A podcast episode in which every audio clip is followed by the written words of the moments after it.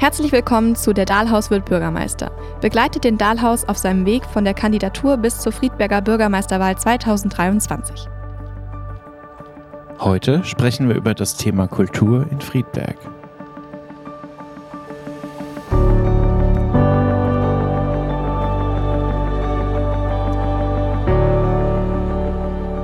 Grüß dich, Jettel.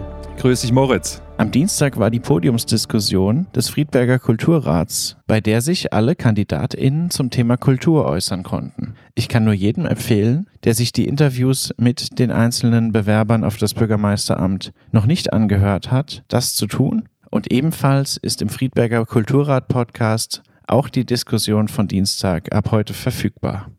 Und jetzt übergebe ich das Gespräch an euch beide.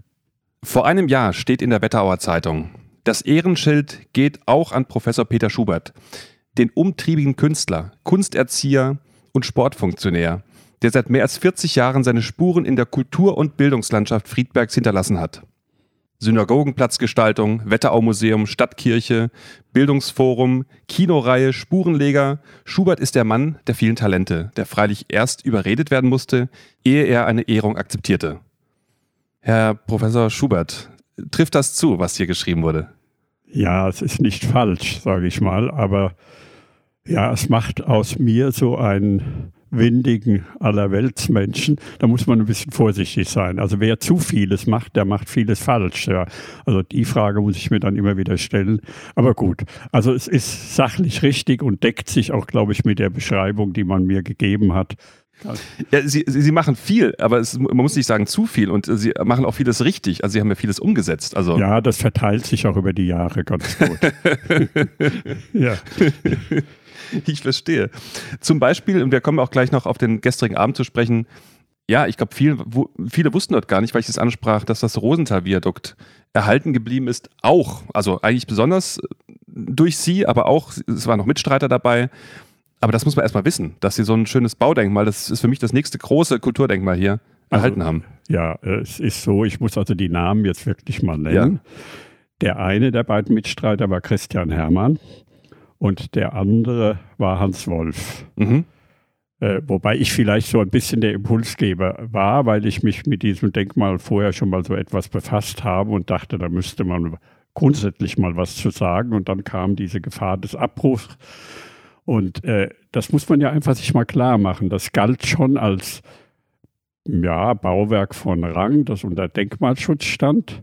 Und trotzdem gab es diesen Abbruchbeschluss. Und das muss man sich bei allen Denkmälern, die man hat, mal klar machen, ob das nicht immer eine Gefahr ist. Also wenn ich jetzt anekdotisch mal etwas sagen darf, was gar nichts mit Friedberg zu tun hat, mhm. auf zwei Parkplätzen in England in Reading und in Leicester hat man die Gräber der Könige Heinrich I. und Richards III. gefunden. Da hat mal was anderes gestanden, nämlich etwas Anspruchsvolles, was zu diesen Personen gehörte.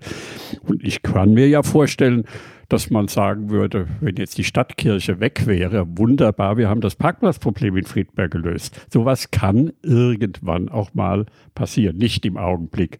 Ich, wenn sich niemand dafür einsetzt in der Summe. Wenn sich niemand, gut, also das wird auch sicher noch in 100 Jahren wird es nicht stehen, aber ich will nur sagen, auch Bauwerke haben ihr eigenes Schicksal und wenn es den Menschen dann gleichgültig geworden ist, ja, es gibt eine schöne Publikation meiner ehemaligen Hochschule in Dortmund, die da heißt, warum steht hier eigentlich kein äh, Kaufhaus? Und äh, an dieser Stelle steht eine Kirche in Dortmund. Ja, mhm. Das ist also mhm. so eine Frage, die man da provokant in den Raum gestellt hat. Aber solche Fragen gibt es. Und bei den 24 Hallen weiß ich natürlich auch, dass es Stimmen in Friedberg gibt, die da sagen, naja, vielleicht hätte man es besser abgerissen, da wären wir manche Sorge los ja. Wir sind jetzt schon auf dieses Thema eingestiegen, quasi Kulturbauten. Und Sie hatten gestern als, Sie waren ja als Gast dort äh, in, bei der Podiumsdiskussion und haben die Frage gestellt, haben aufgezählt, was für tolle Kulturbauten wir haben und haben die Frage gestellt, tun wir genug dafür? Ja, also mir ging es äh, nicht allein um die Frage, tun wir genug mhm. dafür? Es wird ja was getan, das muss man ja auch mal sagen, mal mehr, mal weniger sondern mir ging es einfach erstmal grundsätzlich um die Frage. Und da hatte die Diskussion meines Erachtens so ein bisschen Schieflage, klarzumachen, dass für die Identität einer Stadt das, was man so gemeinhin die ikonischen Bauwerke nennt, von zentraler Bedeutung ist. Man kann sich Ulm nicht ohne das Münster vorstellen und Straßburg genauso wenig. Und so gibt es eben Orte, mit denen man bestimmte Bauwerk der Geschichte verbindet, die sozusagen stellvertretend stehen. Um den schiefen Turm von Pisa hat man ein Riesenwirbel immer wieder gemacht, um ihn als schiefen Turm bis heute zu erhalten, ja, dass er nicht umfällt. Und äh, ich will nur sagen, dass damit, darin erkennt sich auch so eine Gesellschaft wieder, denn, also nehmen wir mal die Stadtkirche. Das ist ja natürlich ein ganz toller Raum, einen schöneren, das habe ich ja gestern auch gesagt, gibt es nicht. Aber man muss auch sagen, ein solcher Bau, der formuliert gewissermaßen auch ein Anspruchsniveau aus, an dem man sich zu orientieren hat. Wenn man heute wieder in Friedberg irgendwo modern baut, dann soll man auch modern bauen. Aber man muss sich immer fragen, muss man nicht auch qualitätvoll bauen? Dass man sagen kann, diese Stadt hat auch eine ästhetische Qualität, die irgendwas widerspiegelt von dem Selbstbewusstsein, das diese Stadt hat. Ich will mal ein anderes Beispiel sagen. Wenn sich die Spurenleger da nicht auch ein bisschen mit ins Zeug gelegt hätten, mhm. bin ich nicht sicher, ob der unter Denkmalschutz stehende Hölzinger Bau, der nicht so sehr geliebt ist, dieser ehemalige Kindergarten, noch stehen würde. Das muss mhm. man mal ganz deutlich sagen. Ja. Da gab es ja auch Ideen, anderes draus zu machen, die ich auch gut fand, aber es gab auch eine Gleichgültigkeit in der Stadt zu sagen, naja, wenn der weg ist, ist es auch nicht so schlimm. Und das finde ich dann schon sehr bedenklich. Weil man vielleicht die Bedeutung nicht erkennt, was, was diese Bauwerke für die Stadt haben. Sie, haben. Sie haben zwei tolle Sachen gesagt. Einmal dieses Selbstbewusstsein, das man ausdrücken muss. Und dann, dass die Dinge auch einen, ja, einen Bezug haben müssen zur Stadt. Also mein großes Thema ist ja so die lokale Identität. Genau. Und wenn man jetzt ein neues Gebäude bauen würde, sei es ein neues Kongressgebäude, es darf ja modern sein. Mein Anspruch wäre es dann auch, dass das einen Bezug hätte, dass es thematischen Bezug hätte, vielleicht geschichtlichen Bezug hätte, ohne jetzt historisch zu bauen und dann eben auch noch so diesen, den Anspruch hat, neues Wahrzeichen zu werden. Also das ist das, was Sie vielleicht mit Mut oder, oder mit, mit, mit Selbstbewusstsein ausdrücken. Ja, das können Sie an einem Beispiel deutlich machen. Äh, die Stadthalle steht jetzt vielleicht 40 Jahre, ich weiß es nicht genau. Die ist damals von einem Mitarchitekten geplant worden. Und die hatte ja ursprünglich mal, man erkennt das noch schwach, dass dieser Stumpf, der dort steht, als wie eine Säule, hatte ja mal eine Zeltkonstruktion. Ja. Und ja. das war natürlich eine ganz bewusste Geschichte des Architekten, die man damals auch begriffen hat, glaube ich, dass man sagt, wir setzen jetzt mal so ein Zeichen mhm. neuerer Zeit, mit dem man sich identifizieren kann. Das ist unsere Stadthalle. So diese Anspielung, die ja auch der Hölsinger Bau behauptet, dass man sozusagen mit so einer leichten Konstruktion Bezug nimmt auf die Landschaft. Davon hat so ein Zeltdach etwas. Und dann passiert etwas, was wir ja jetzt hier auch im Fünf-Finger-Platz erleben. Wenn etwas schwierig wird, mhm. dann wird es einfach beseitigt. Dann denkt man nicht darüber nach, gibt es jetzt eine Alternative, kann man es erneuern oder wie auch immer. Jetzt steht da sinnlos der Turm, der das ganze, die ganze Konstruktion getragen hat. Das versteht kein Mensch mhm, mehr. Mhm. Und von dem Zeltdach ist nichts mehr zu sehen und keiner weiß es mehr. Das muss man auch sagen, oder nur wenige. Und hier auf dem Fünf-Finger-Platz hat man diesen Brunnen, egal was man davon halten will, jetzt einfach, oder den will man jetzt, so ist es, abräumen, weil man Probleme worden. damit hat. Ja. Und dann sagt man, dann nehmen wir einfach weg. Das ist eigentlich keine so überzeugende Einstellung, muss ich sagen. Nein, man, man geht äh, dem Thema aus dem Weg. Genau, sozusagen. So ja. Genau, das ist es. Ja. ja. Also die Identität, Identität dieses, dieses Platzes muss ja auch neu gedacht werden. Ja. Ne, wir haben ja gestern auch gesprochen, die Mikwe ist dort angesiedelt. Also man kommt an dem Platz nicht vorbei als Tourist, wenn man die Mikwe anschaut, die auch noch viel mehr ins, ins besonderes Licht gestellt oder in thema thematischen Rahmen noch gepackt werden muss. So, und dann kommt man am Fingerplatz vorbei und hat gleich drei Fragezeichen ja, äh, genau. äh, vor der Stirn. Ja, ja. ja so wie, das, wie das sein kann. Wie, wie, man, wie man das so schlecht einbetten kann oder so, so wertlos äh, äh, einbetten kann. Ja. ja, ich meine, ich könnte jetzt ganze Geschichten erzählen, was Friedberg angeht. Äh, ich meine, dass man natürlich jetzt da unten äh, anstelle des alten Bahnhofs jetzt dieses Parkdeck hat, ist ja sicher sinnvoll, weil man Parkplatz braucht, aber zugleich ist es natürlich ein Verlust, dass man ein solches Bauwerk aus dem 19. Jahrhundert beseitigt hat. Mhm. Ja. Mhm. Gut, das hätte man, als man auf der Suche war nach Orten für Kultur, ja auch ohne weiteres da unten nutzen können.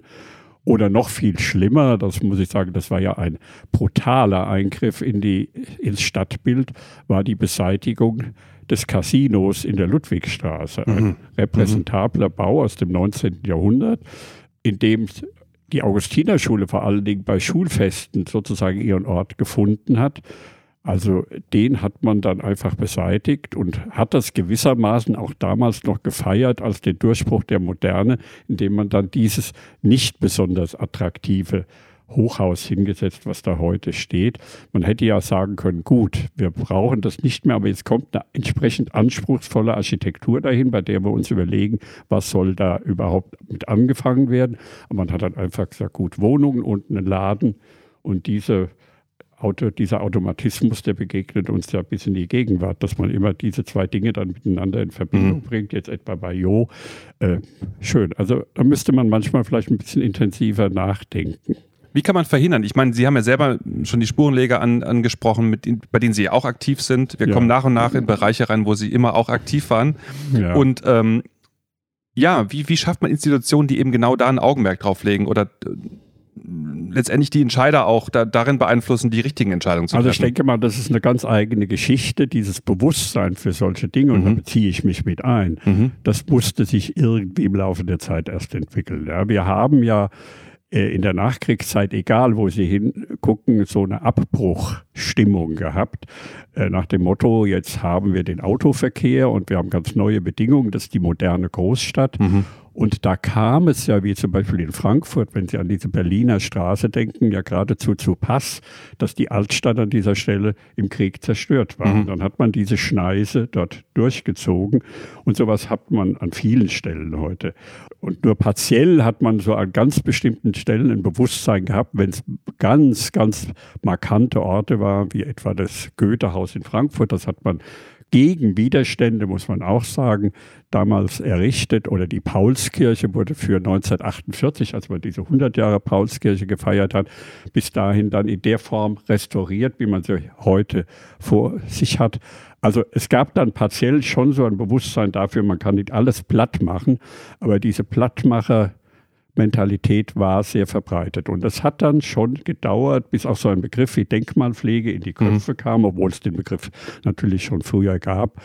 Und ich denke, das ist die positive Entwicklung, die es ge generell gibt, wenngleich, das wird man auch hier in Friedberg immer wieder merken, die Denkmalpflege keinen guten Ruf insofern ja. hat, als man ihr vorwirft, sie verhindert positive Entwicklungen, indem sie insistiert und sagt, nee, so schnell kann ein Abriss nicht erfolgen, da müsst ihr nochmal neu drüber nachdenken. Und sich da anzunähern und zu sagen, ja, auch die Denkmalpflege liefert uns ja Aspekte, um eine vernünftige Lösung zu finden, das muss man, glaube ich, sehen. Und die Denkmalpflege hat, glaube ich, auch dazugelernt und weiß auch, dass sie jetzt nicht nur streng ideologisch das Historische betreiben kann, sondern ich denke schon, da gibt es Wege, aufeinander zuzugehen. Und auch da gibt es Beispiele, sicherlich, wenn man durch Deutschland geht, wo man das Alte und das Neue miteinander verbindet. Ja, der Ruf ist relativ schlecht. Ne? Man, man, man sagt dann eben, die stehen einem im Weg, es wird zu teuer oder es dauert zu lang. Und dann sehen manche als Alternative, das dann verfallen zu lassen. Da kann der Denkmalschutz dann auch nichts machen. Und ja. dann überlässt man es sich selber. Dann hat man für den Denkmalschutz ja auch nichts getan. Ja, also das will ich jetzt niemandem unterstellen. Nein. Aber diese Strategie gibt es natürlich allenthalben. Mir ist das in Gießen vor einiger Zeit mal aufgefallen. Ein sehr schönes Gebäude, wohl Industriegebäude, aber stadtnah das verfällt und dann sagen mir Leute, die sich auskennen, das verfällt mit Absicht, weil der Punkt kommt, an dem man dann sagen kann, jetzt ist nur noch der Abriss sinnvoll. Und ich will mal ein Beispiel nennen. Ich kenne die Besitzverhältnisse überhaupt nicht, insofern greife ich jetzt niemand persönlich an. Ich erinnere mich an einen Termin vor etwa drei Jahren an der sogenannten Fasshalle hier mhm, hinten in der mhm, mhm. westlichen Altstadt. Ja äh, ich glaube, Windecker Brauerei oder Steinhäuser, bin ich jetzt ein bisschen überfragt. Windecker, glaube ich, ja. ja. 33 Und die steht ja immer noch darum, aber total vergammelt. Eine unglaubliche Zumutung für alle, die da drumherum wohnen. Dennoch ein Gebäude, über das man mal hätte nachdenken können, ob man es irgendwie reaktiviert in einer vernünftigen Weise und da so ein Stück Geschichte in dieser Altstadt noch bewahrt, weil das ist ja auch so ein Problem. Die Friedberger Altstadt ist ja hat ja keine sehr gute Entwicklung genommen. Sie hat Teile, wo man Historisches bewahrt hat. Sie hat aber auch viele Teile, wo man relativ wahllos oder nach subjektivem Geschmack Dinge umgebaut hat oder überhaupt nichts gemacht hat. Und da fehlt mir so ein bisschen eine Gesamtkonzeption noch für sowas. Ja. Das gilt übrigens auch für die Kaiserstraße. Ja, also bei der Kaiserstraße, der ist, der ist ja quasi diese Konzeption auf dem Weg. Ich befürworte ja zusätzlich noch, dass es ein BIT wird, quasi ein Innovationsquartier, was auf Schultern der, der, der Hauseigentümer dann stattfindet, um, um das Gewerbliche voranzutreiben. Aber da warten wir tatsächlich die Entwürfe der, der, der Planer ab, ne? Ja, also man muss aber noch mal sagen, unabhängig von so einer Generalplanung, ich finde das ja gut, dass man das jetzt in Angriff mhm. nimmt. Will ja auf das Thema Bäume jetzt ausdrücklich nicht eingehen. Das ist ein ganz sensibles Thema mhm. per se.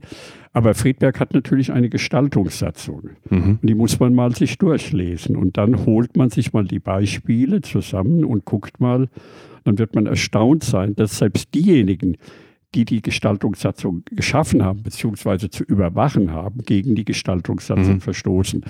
Äh, ein Teil, das heißt zum Beispiel in dieser Satzung, soweit ich das noch überblicke, dass man Schaufenster nicht zu, von innen zukleben kann, um dann dahinter irgendwelche Räumlichkeiten zu haben. Zu einem gewissen Büro. Prozentsatz auf das, jeden Fall, ja. Genau, das ja. macht der Wetteraukreis im unteren Teil der ja. Kaiserstraße zur Ockstädter Straße das hin. Ein schlechtes Vorbild. einfach weit zugeklebt. Und der Wetteraukreis ist aber die Aufsichtsbehörde letztendlich, die sich um diese Dinge zu kümmern hat. Das ist dann schon ein bisschen absurd, um ja. es mal deutlich zu sagen. Das hat keinen Vorbildcharakter. Das hat keinen Vorbildcharakter. Ja, das stimmt. Und ich finde es ja gut, ich darf ja mal seinen Namen nennen, dass der Moritz sich jetzt auch um diesen Stillstand hier auf der Kaiserstraße oder Leerstand, Entschuldigung, gekümmert hat.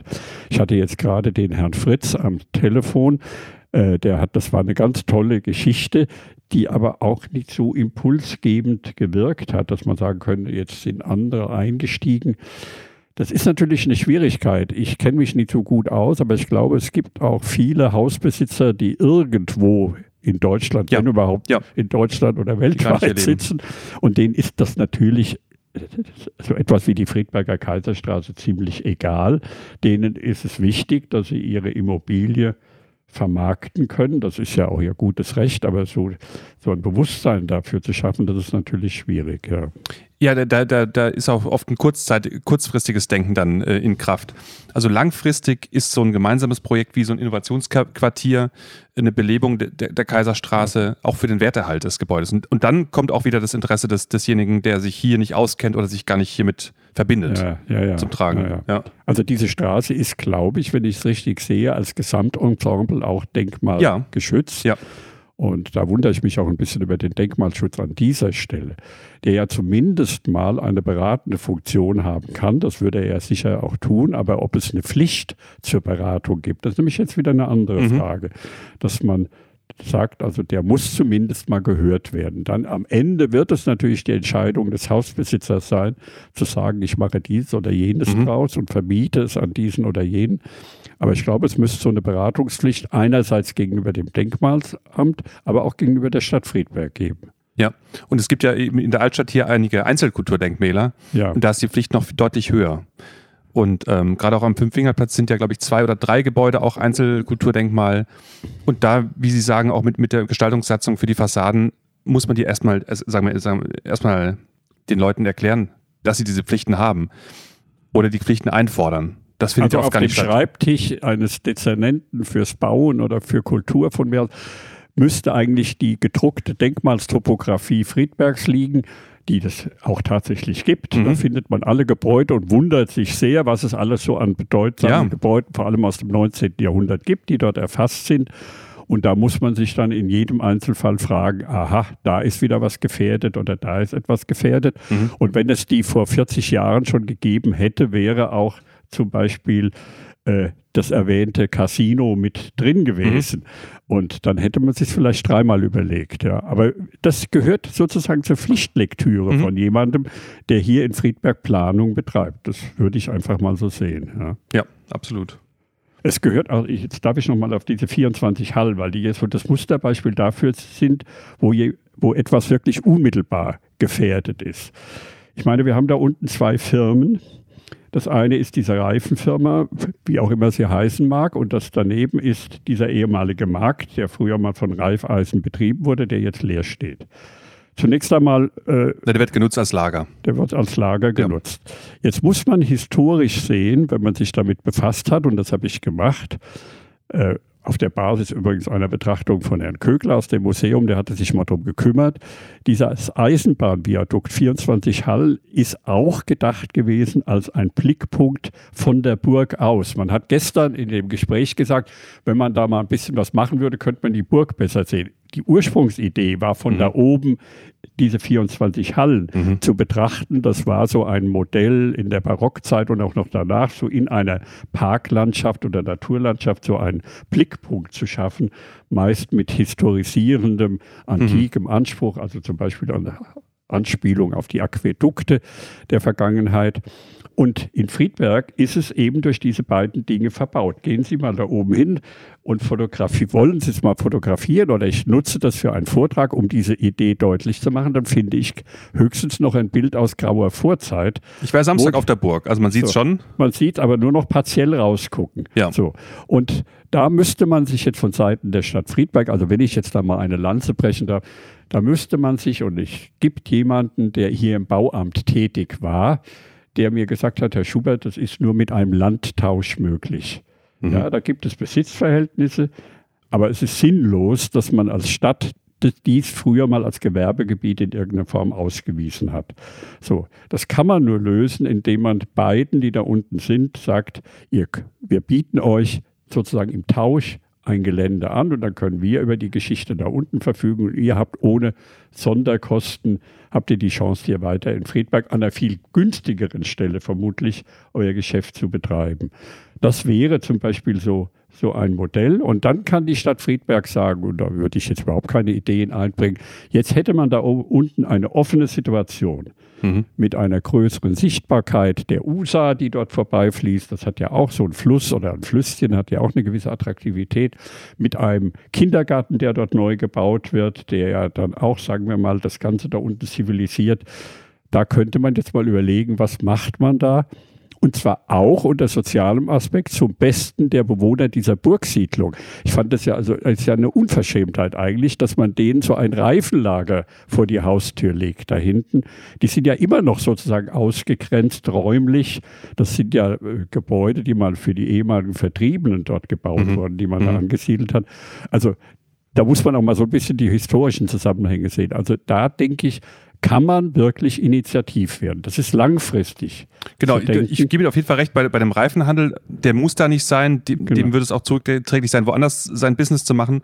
Bei dem, bei dem Reifeisengebäude weiß ich, dass jetzt zum Beispiel auch die Kultlandbrauerei dran ist, das möglicherweise als Kulturort auch zu schaffen, so sich zu treffen. Da müsste man sehen, wie. Finde ich dann sehen, wieder gut. Wie, macht ja. man das dann attraktiv. Ja, ja. genau, genau. Finde ich dann wieder gut, weil es dann ein Ort der Begegnung ist. Also nicht nur, wo was produziert wird oder gelagert wird, was wirklich irgendwo ja, stattfinden das kann. Das würde zum ja. Beispiel äh, insofern sinnvoll sein, weil ich weiß, dass sich viele Menschen, insbesondere Frauen, gegen Abend nicht trauen, da unten an diesem äh, an diesen 24 Hallen vorbei ja.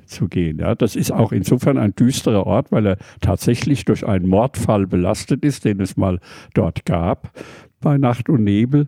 Also da müsste man mal äh, nachdenken, zu sagen, wir schaffen da was Attraktives, was vielleicht auch bis in den Abend hinein bespielt wird. Ja. Und dann fühlt man sich da unten sofort auch wohl. Und im Übrigen, wenn es in Friedberg mal den einen oder anderen, in Bayern würde man sagen, Biergarten gäbe für den Sommer, wäre es ja auch ein Zugewinn. Eben, da, da, da, da, sprechen wir Kultlandbrauerei, die können auch vielleicht oben auf dem Viadukt einen kleinen Ort noch also haben. Das ist ja wieder eine andere Geschichte. da müsste man überlegen, wie man an diese Eigner ja, rankommt. Das ist natürlich. eine ganz schwierige Sache.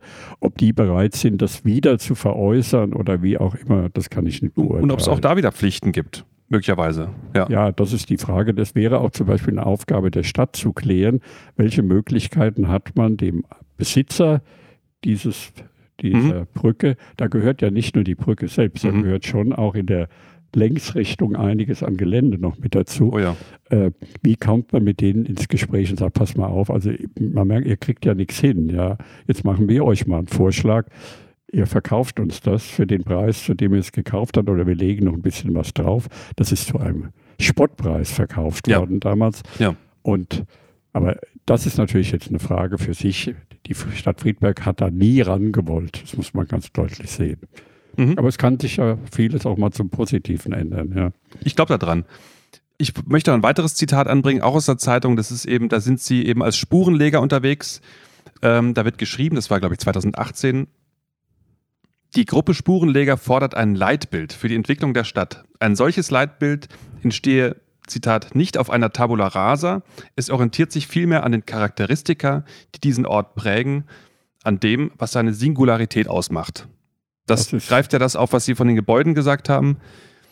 Ja, also das ist eine schöne Formulierung, zu der ich auch voll stehe, die wir da getroffen Kommt haben. Kommt möglicherweise auch von Ihnen. Äh, das war, also solche Dinge entstehen in der Gruppe eigentlich schon Natürlich. immer in Kooperation und wenn jemand etwas schreibt, dann wird es mit den anderen besprochen ja. und da geht es als Text der Gruppe raus und so lassen wir das auch mal stehen.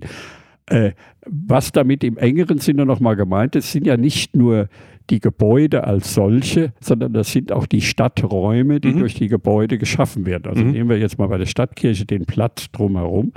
Der hat ja auch eine eigene Qualität und das ist natürlich jetzt sehr schade, dass er im Augenblick nicht bespielt werden kann, weil, wie wir ja wissen, dieses ehemalige Café Novo zugemacht hat. Also da hoffe ich, dass es da auch wieder zu einer Belebung dieses Platzes kommt. Ich könnte mir auch vorstellen, äh, in diesem ganzen Ambiente dort unten irgendwie so ein Kulturzentrum zu schaffen. Da müsst, das würde aber jetzt weit gehen, darüber nachzudenken. Aber wir haben da unten das Museum, wir haben da unten das Theater Altes Hallenbad, ja. wir haben die Stadtkirche. Das sind mal schon drei Punkte, die man in Beziehung zueinander bringen kann. Und wir haben natürlich die Marienkirche und den Roten Turm das gehört ja vom Stadträumlichen auch ja. mit dazu. Also es gab zum Beispiel auch schon mal Überlegungen. Der frühere Stadtbaumeister Dr. Brahm hat mir mal gesagt, Herr Schubert, das liegt ja alles schon in den Schubladen. Diese Straße, die an dem südlichen äh, Stadtkirchenplatz entlangläuft, ja, da am Museum entlang, mhm. die zu sagen, zu öffnen, erstens zum Museum hin, dass ja. man den Eingang dorthin macht und zum Stadtkirchenplatz hin öffnet. Verkehrsberuhigen auch. Verkehrsberuhigt, natürlich, ja. das sind Anwohner, die haben Geschäfte, da muss man eine Chance geben, aber eben nicht mehr für den Busverkehr mhm. und nicht mehr für den laufenden Autoverkehr.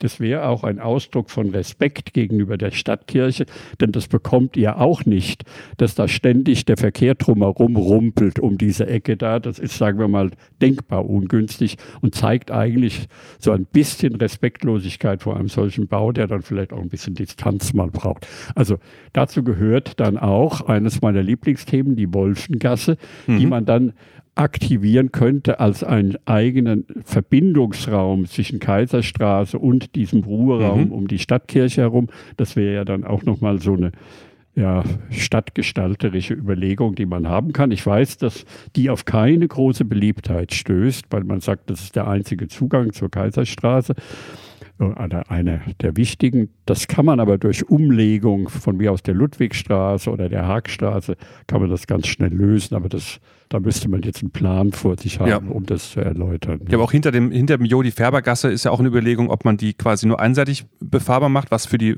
was für die Gewerbetreibenden ja. völlig okay wäre.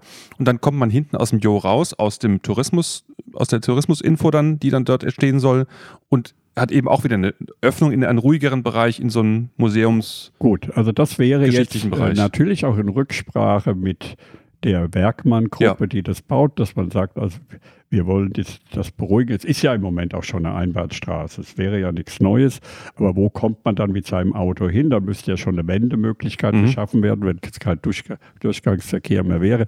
Das sind so Dinge, da denke ich mal, da gibt es kompetentere Leute als mich, die jetzt so eine intelligente Verkehrslösung finden. Aber das heißt intelligent, nicht die alten Klischees immer wieder aufwärmen und sagen, das haben wir schon immer so gemacht. Und wenn wir es nicht mehr so machen, geht es uns ganz schlecht. Das höre ich dann aber von denen, die sagen, es geht uns sowieso schon ganz schlecht. Dann frage ich mich, warum man dann die alten Mittel immer wieder mhm. einsetzt. Da könnte man ja mal was Neues probieren. Und meine These war immer so in Diskussionen, probiert doch mal was aus. Ja. Man kann ja, nennen wir mal die Wolfengasse, man kann ja geteilter Meinung sein. Dann macht man es mal so, ja. ein Dreivierteljahr oder ein Jahr macht man aus ihr mal so eine Fußgängerzone. Eine Testphase. Ja. Und dann guckt man mal, wie es gelaufen ist. Mhm. Also Dinge, die man sozusagen reversibel macht, die man wieder aufheben kann. Ja. Oder von denen man sagt, Mensch, eigentlich hat sich's bewährt. Mhm. Ja. Dem eine Chance geben, ja. ja. Das finde ich ist übrigens so eine Form von Bürgerbeteiligung. Noch als letzter Satz von mir an der Stelle. Bürgerbeteiligung ist ja ein hoher Begriff, aber niemand sagt mir so recht, wie sie vernünftig funktionieren soll, außer dass man sie mal in einem Saal zusammensitzt oder mal Befragungen macht. Bürgerbeteiligung heißt, dass man einfach aktiv Szenen schafft in der Stadt und mal guckt, wie die Bürger reagieren. Die merken ja gar nicht, dass sie in diesem Moment an Bürgerbeteiligung machen, aber sie machen es vielleicht sehr viel glaubwürdiger und intensiver, indem sie etwas annehmen und ablehnen. Mit dem Fahrrad, mit dem Auto, zu Fuß oder wie auch immer. Ja.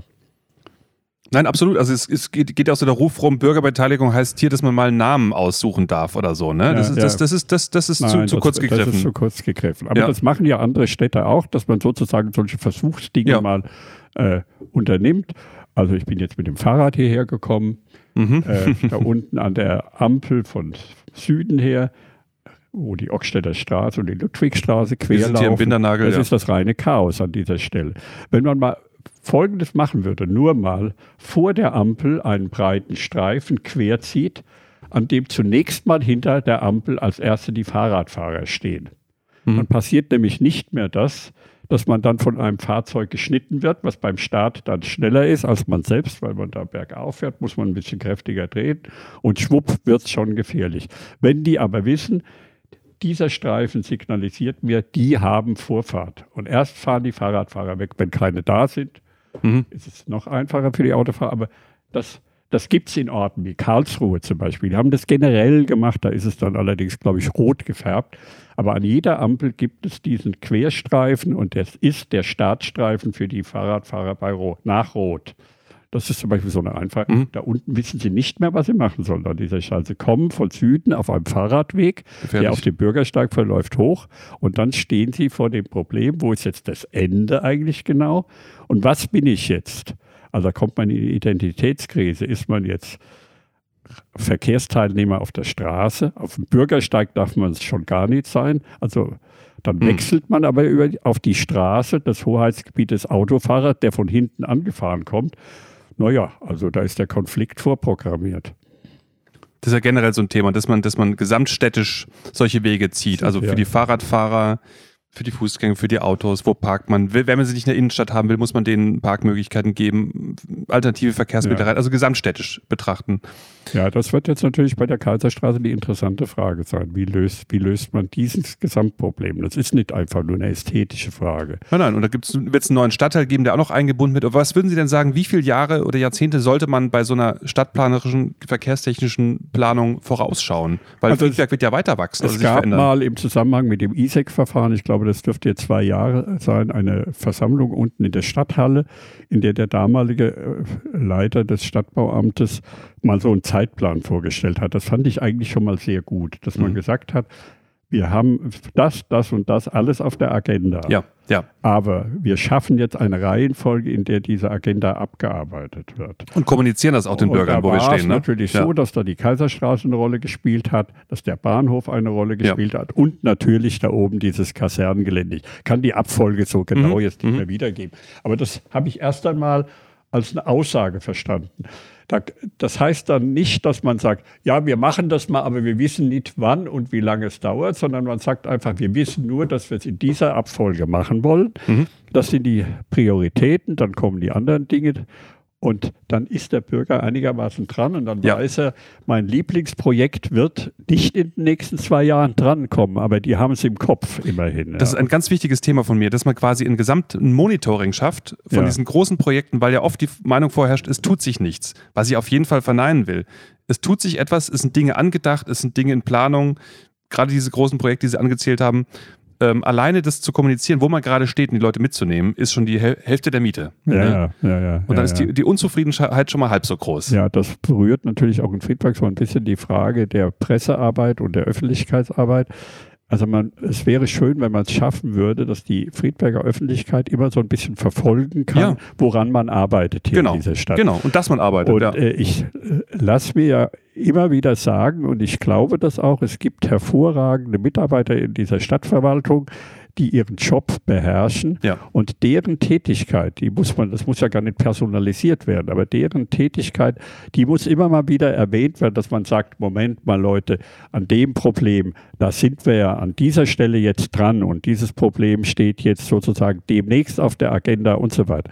Dass man ständig Ja. sozusagen, also ich könnte mir sogar vorstellen, dass man so unter einem städtischen Logo in der Zeitung einen Streifen Stadt Friedberg hat, in dem quasi die wöchentlichen Mitteilungen aus dem Rathaus verbreitet werden. Genau, das ist ja wirklich ein großer Punkt, den, den ich einbringen will.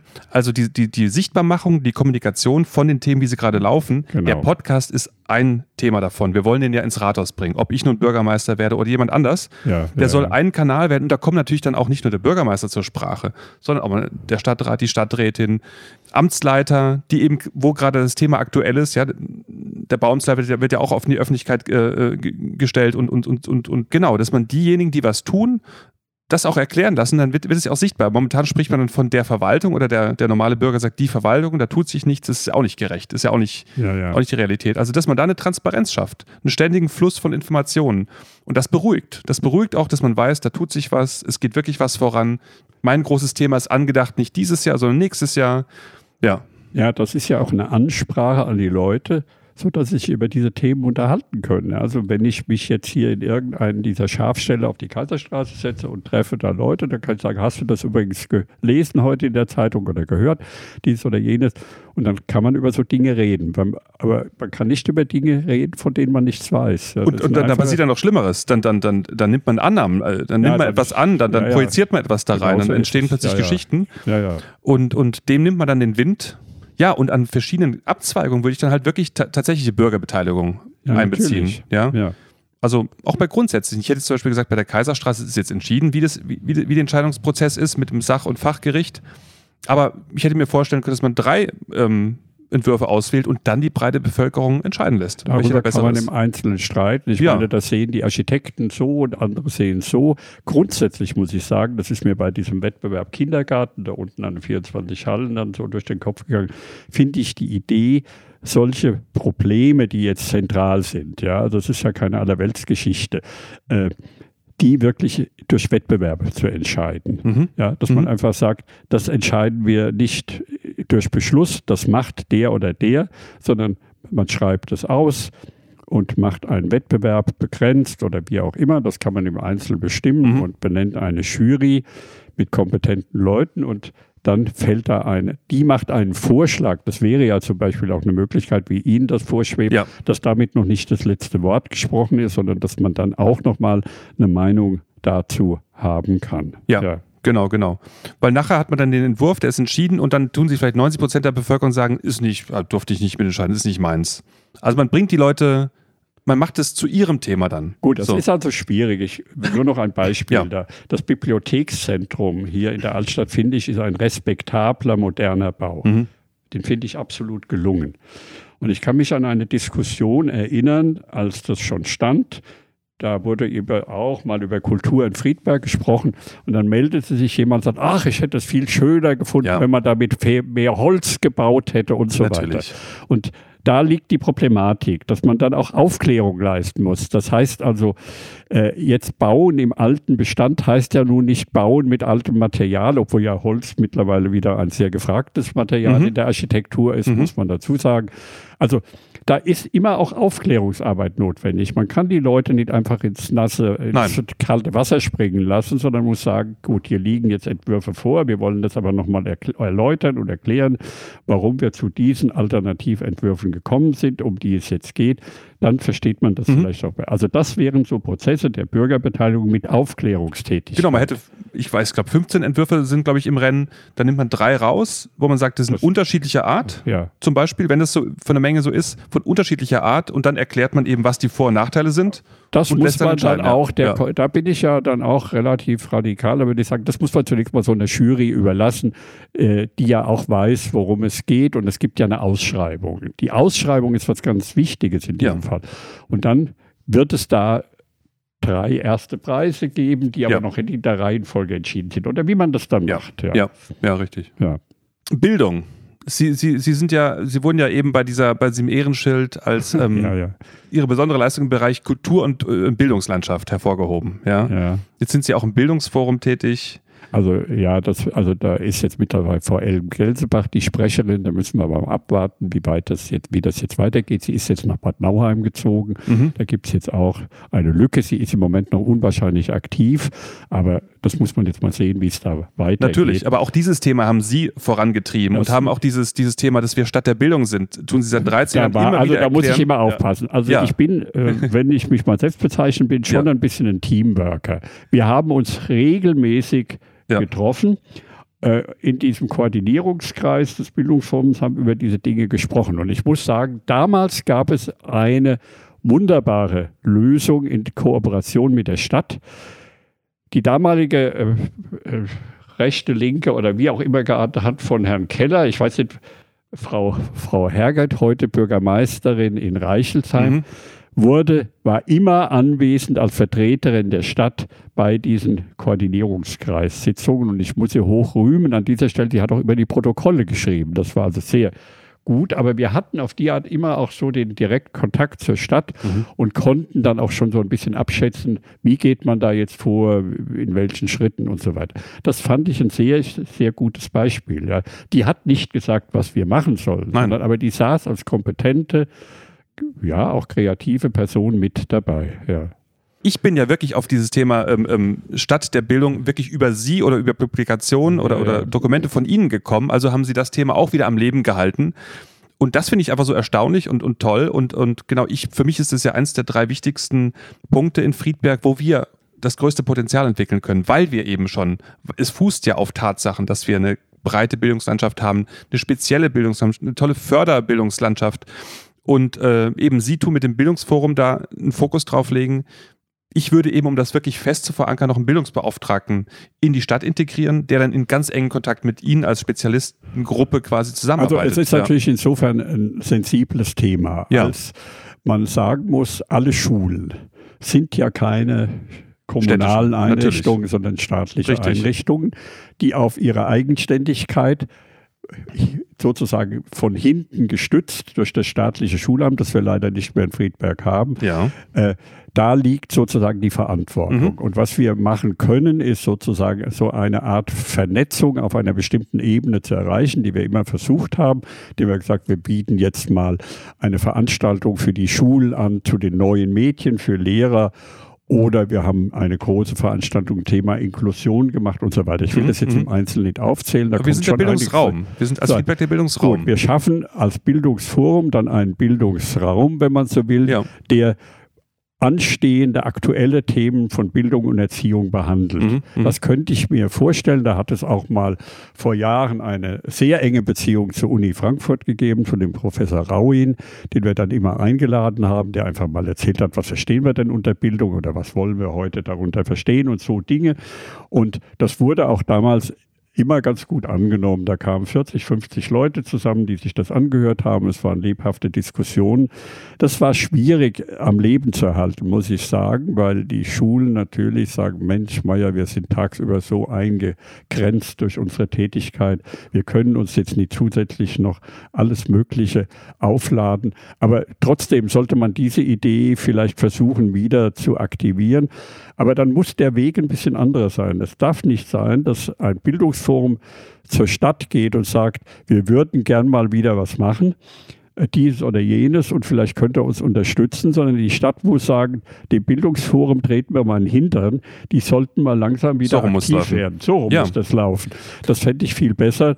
Dann würde die Stadt nämlich automatisch auch die Überlegung anstellen, welcher Form fördern wir das. Ja, und der Bildungsraum ist ja viel größer als, ich sag mal in Anführungsstrichen, nur Schulen. Ja? Bildung fängt bei der Kita genau, an. So es gibt die Weiterbildung, wir haben die TRM all das wird quasi und, genau, und das, das erhöht ja die Relevanz von uns als Stadt an sich. Ja? Und deshalb will ich dieses Thema so groß schreiben. Also ich finde, die THM ist nochmal ein Sonderthema, was man in ganz besonderer Weise ins Auge fassen muss. Die machen ja seit Jahren diese Ringvorlesungen, ja. die wir ja als Bildungsforum auch mit unterstützen. Wir werden freundlicherweise immer bei den Begrüßungen als Kooperationspartner genannt. Das finde ich ja immer ganz toll.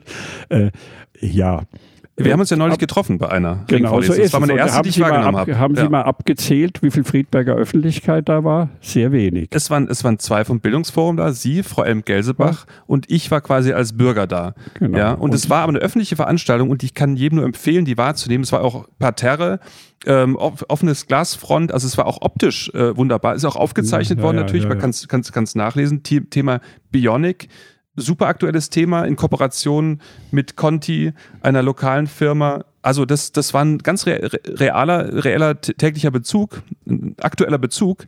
Da kann jeder was mit anfangen. Also wir haben ja die nächste Veranstaltung, das ist dann die letzte am ersten Mittwoch im Juli, ich glaube. Der fünfte ist der Nachhaltigkeitstag. Also ich kann das nur dringend empfehlen, ja. da mal hinzugehen. Das wird auch in diesem Fall ein bisschen offener sein im, im Gesamtablauf. Man wird da auch Leute kennenlernen, wenn man das will. Also das, da kann ich nur sagen, hingehen und einfach mal zeigen, wir nehmen die THM wahr und die freuen sich auch, wenn man wahrgenommen wird. Die leben nicht von uns, die können auch ohne Friedberg existieren. Das aber, ist eher andersrum, ja. Aber man muss aufeinander zugehen und die machen ja Angebote, das muss man sagen. Das ist öffentlich und warum sollte man das? Also Nachhaltigkeitstag ist ja eine richtig große Veranstaltung, eine richtig große Veranstaltung. Ja, ja. Also das ist ja wirklich für, für Jung und Alt äh, mehrere, mehrere Aktionen ja, an dem Tag. Ja, ja. Ein richtiges Fest. Gut. Ja. Was gut. ist, noch, was ist noch zu gestern zu sagen? Podiumsdiskussion, also ich will das kurz machen. Ich ja. habe mich ja da zu Wort gemeldet und zwar einfach aus dem einen Grund, weil ich glaubte, die ganze Diskussion ist jetzt etwas einseitig geworden, weil sie diese Polarität des Begriffs Kultur in der Stadt äh, plötzlich nicht mehr zur Kenntnis genommen hat. Ich muss erst mal sagen, das war eine toll organisierte mhm. Veranstaltung. Mhm. Sie war wunderbar moderiert Fand von den beiden, nichts zu sagen. Aber ich beziehe jetzt mal alle Kandidaten da vorne ein.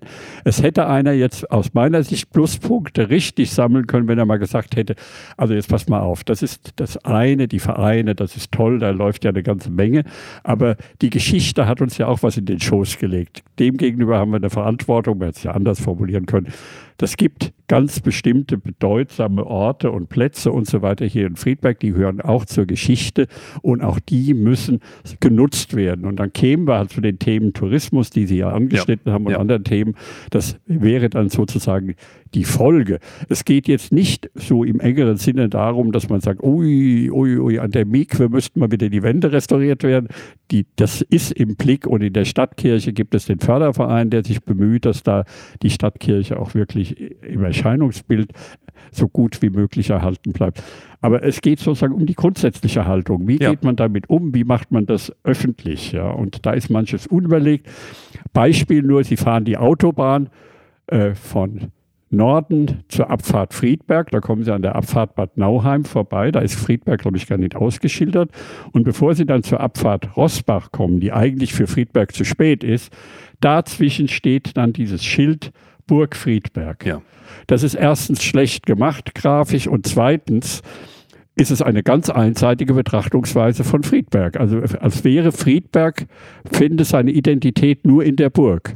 Ja, und da hatte ich ja ein Beispiel gebracht mit der Burg. Jeder schreibt sich diesen Adolfsturm auf seine Visitenkarte, jeder kommt damit, aber es ist letztendlich nur eine Plakette. Ja ähm, ich habe ja erzählt, dass ich am, am Samstag dort den Burgturmwächter genau. gemacht ja, habe. Ja, so, ja, und dort ich, konnte ich erleben, wie unerfüllt dieses Thema eigentlich ist. Es ist nur diese Burg da, es wird nicht groß was erklärt, die Geschichte wird nicht, es werden keine Geschichten über die Geschichte erzählt und, und der Tourist wird nicht, und für den machen wir das ja. Oder für, für, den, für den Bürger, für den müssen wir es ja erlebbar machen. Und dann ist es nur an zwei Tagen in der Woche an vier Stunden genutzt. Ja, ja. Sonst steht es ja. leer sonst. Aber es gäbe ganz viel Bedarf, das zu beleben. Und da ist, glaube ich, die Kultur eigentlich das Mittel, um diese Kulturräume, um diese, diese Denkmalgebäude zum Leben zu erwecken.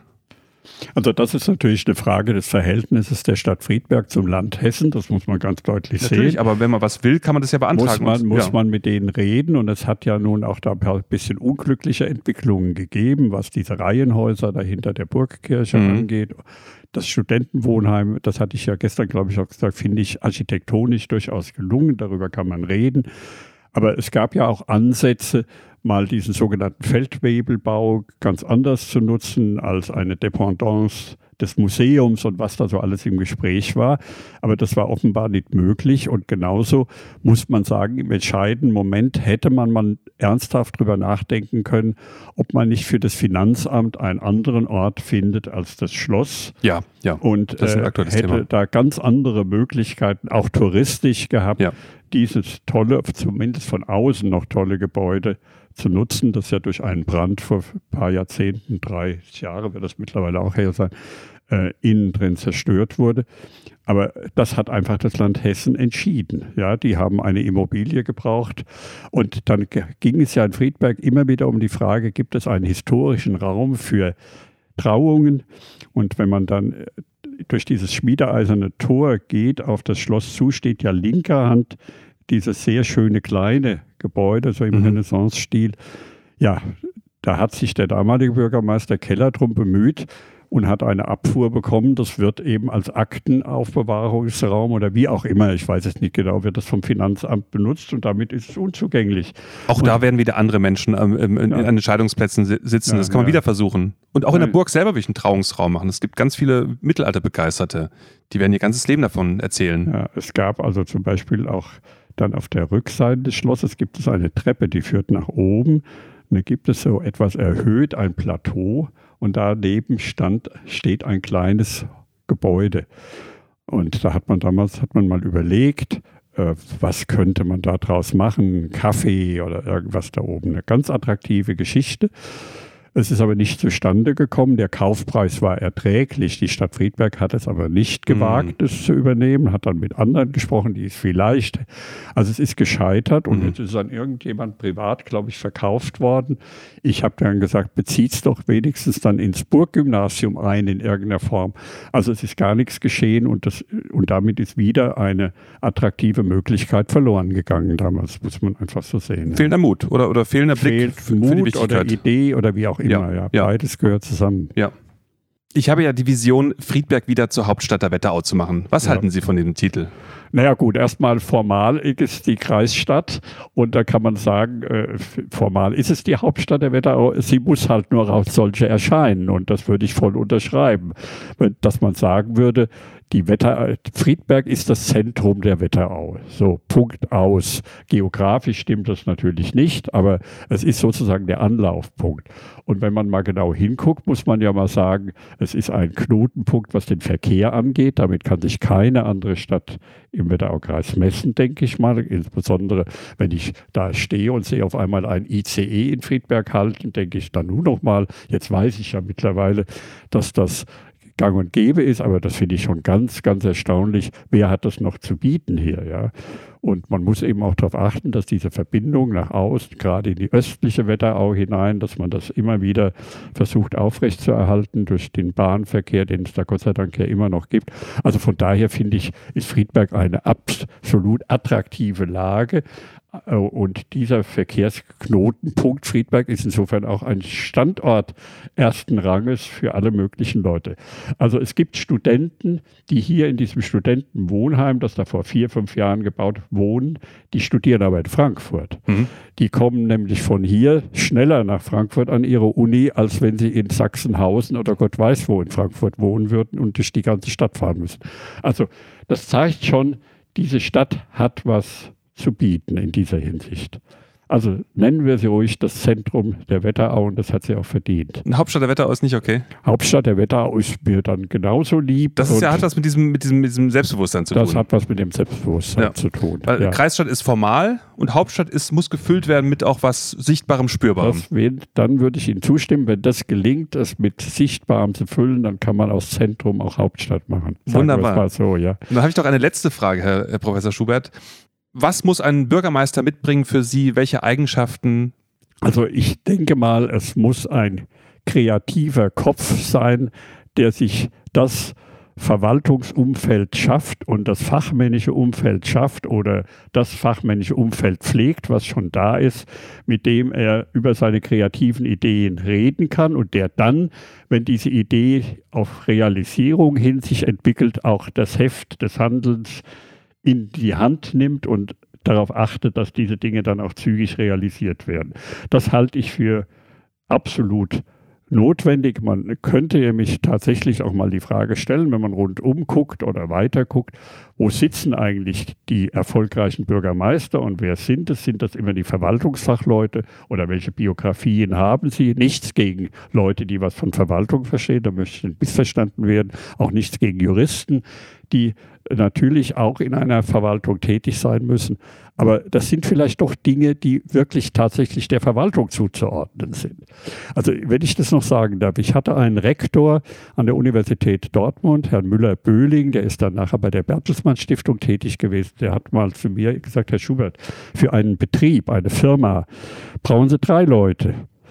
Einen Chaoten, damit hat er gemeint, einen kreativen Kopf, der ständig nur tolle Ideen hat, einen Fachmann, der dem Chaoten oder dem mit den tollen Ideen sagt, können wir mal überlegen, können wir dran arbeiten und so weiter.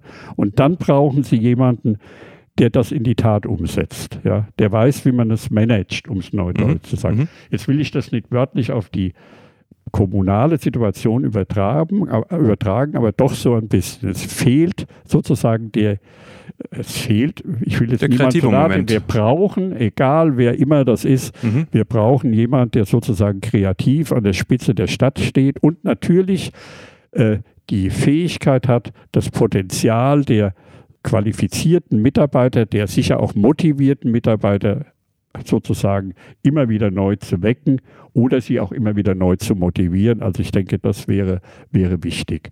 Alles andere wäre zu eng gedacht. Ich kenne ja den Fall aus Dortmund, dass ein Kunsthistoriker Oberbürgermeister war.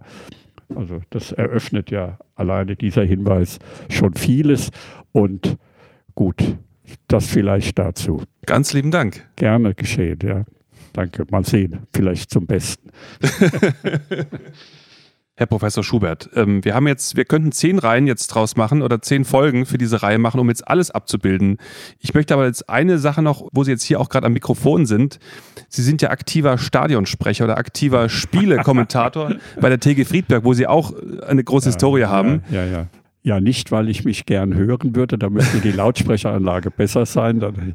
Also, äh, Ein Hinweis an Friedberg? Es hat sich so irgendwie so eingebürgert äh, und äh, ja, es gab auch mal einen Kommentar in der Wetterauer Zeitung, da hat ein Dorheimer Bürger gesagt, ach, das würde er auch gern mal machen. Sprecher da bei den Handballern der TG Friedberg, den habe ich sofort angerufen so, Sie hätten es gerne und abgegeben. Da, und dann wollte er aber nicht. Ja, und dann ist es dabei geblieben, wie es eben ist. Ja, also, ja, wie, das muss der Verein mir sagen man es für überflüssig hält. Im Moment mache ich das gern, weil ich ja zu diesen Spielen auch ganz gern hingehe und wenn ich dann auch noch was zu tun habe, ist es ja ganz, ganz schön. Ja, dann möge Ihre Stimme noch weiterhin hier in Friedberg laut gehört werden, denn ich ja, denke, das tut Friedberg ja, ja. sehr gut. Ja, gut. Sagen wir mal, äh, laut nicht, aber vielleicht durchdringend. Wunderbar. Ganz lieben Dank für Ihren Besuch. Gerne, ja.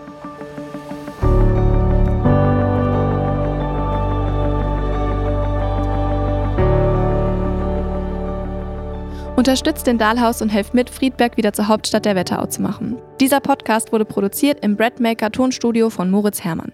Inhaltlich verantwortlich ist Ketil Dahlhaus.